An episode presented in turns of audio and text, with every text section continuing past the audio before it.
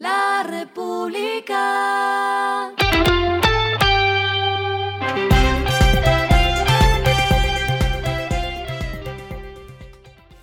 Al final de la jornada, esto es lo que debes saber sobre el comportamiento de los negocios, las finanzas y la economía. Las movidas de hoy fueron.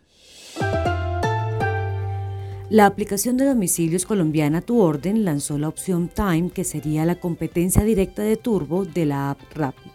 Esta nueva modalidad de Quick Commerce hace que los usuarios de la aplicación adquieran productos esenciales de la canasta familiar en tan solo 10 minutos, simplemente presionando un botón.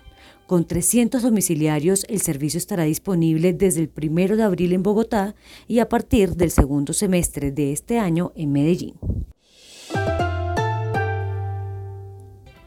Tres aviones de Viva Air despegaron con destino a Estados Unidos tras el pedido de uno de los arrendatarios de las aeronaves para que permanecieran parqueados en suelo del país americano y no en el Aeropuerto Internacional El Dorado de Bogotá, donde permanece la flota de la aerolínea. El pedido se da por el cese de las operaciones de Viva Air que tras el pasado 27 de febrero dejaron su flota parqueada en el aeropuerto de Bogotá. La Aeronáutica Civil anunció que el martes 21 de marzo se dará a conocer la decisión final sobre la integración de las aerolíneas Viva Air y Avianca.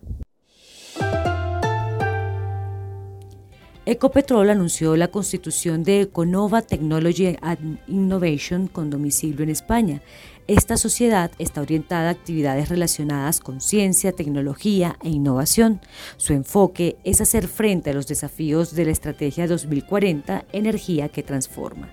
Explicaron además que la presencia en España les permitirá estar en la Unión Europea, acceder de forma anticipada a tecnología en desarrollo y a fuentes de financiación internacional, promoviendo la entrada del Grupo Ecopetrol al ecosistema mundial. Lo que está pasando con su dinero.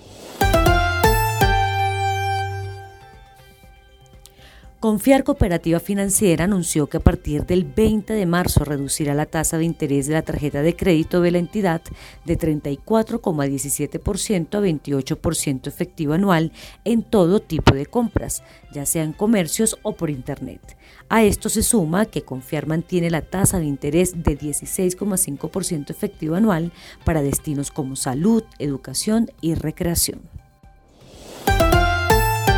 Los indicadores que debe tener en cuenta. El dólar cerró en 4.824,25 pesos, bajó 42,25 pesos. El euro cerró en 5.124,80 pesos, bajó 31,25 pesos. El petróleo se cotizó en 66,32 dólares el barril. La carga de café se vende a 2.020.000 pesos y en la bolsa se cotiza a 2,28 dólares. Lo clave en el día.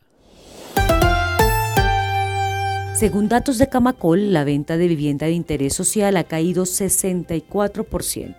En febrero se dejaron de comercializar casi 12.000 unidades frente al mismo mes del año anterior, niveles de ventas similares de la pandemia. De cada 10 viviendas BIS que se entregan en Colombia, 6 son con Mi Casa Ya. En 2022 se asignaron 67 mil subsidios, pero solo se entregaron 44 mil por la falta de recursos. La República. A esta hora en el mundo.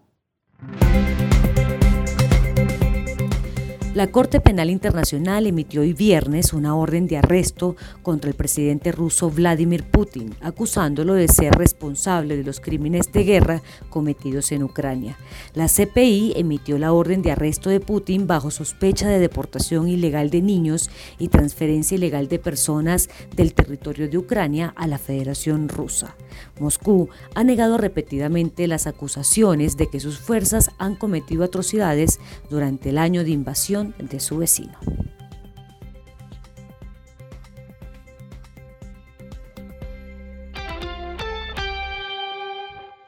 Y el respiro económico tiene que ver con este dato. La República. El aeropuerto El Dorado fue galardonado como la mejor terminal aérea de Sudamérica en la más reciente edición de los premios Skytrax World Airport un reconocimiento que consigue por segundo año consecutivo. Además, ocupó la cuarta posición entre los mejores aeropuertos del mundo, con un tráfico entre 30 y 40 millones de pasajeros al año. Skytrax es una organización británica que mide la satisfacción de los usuarios en más de 60 países del mundo.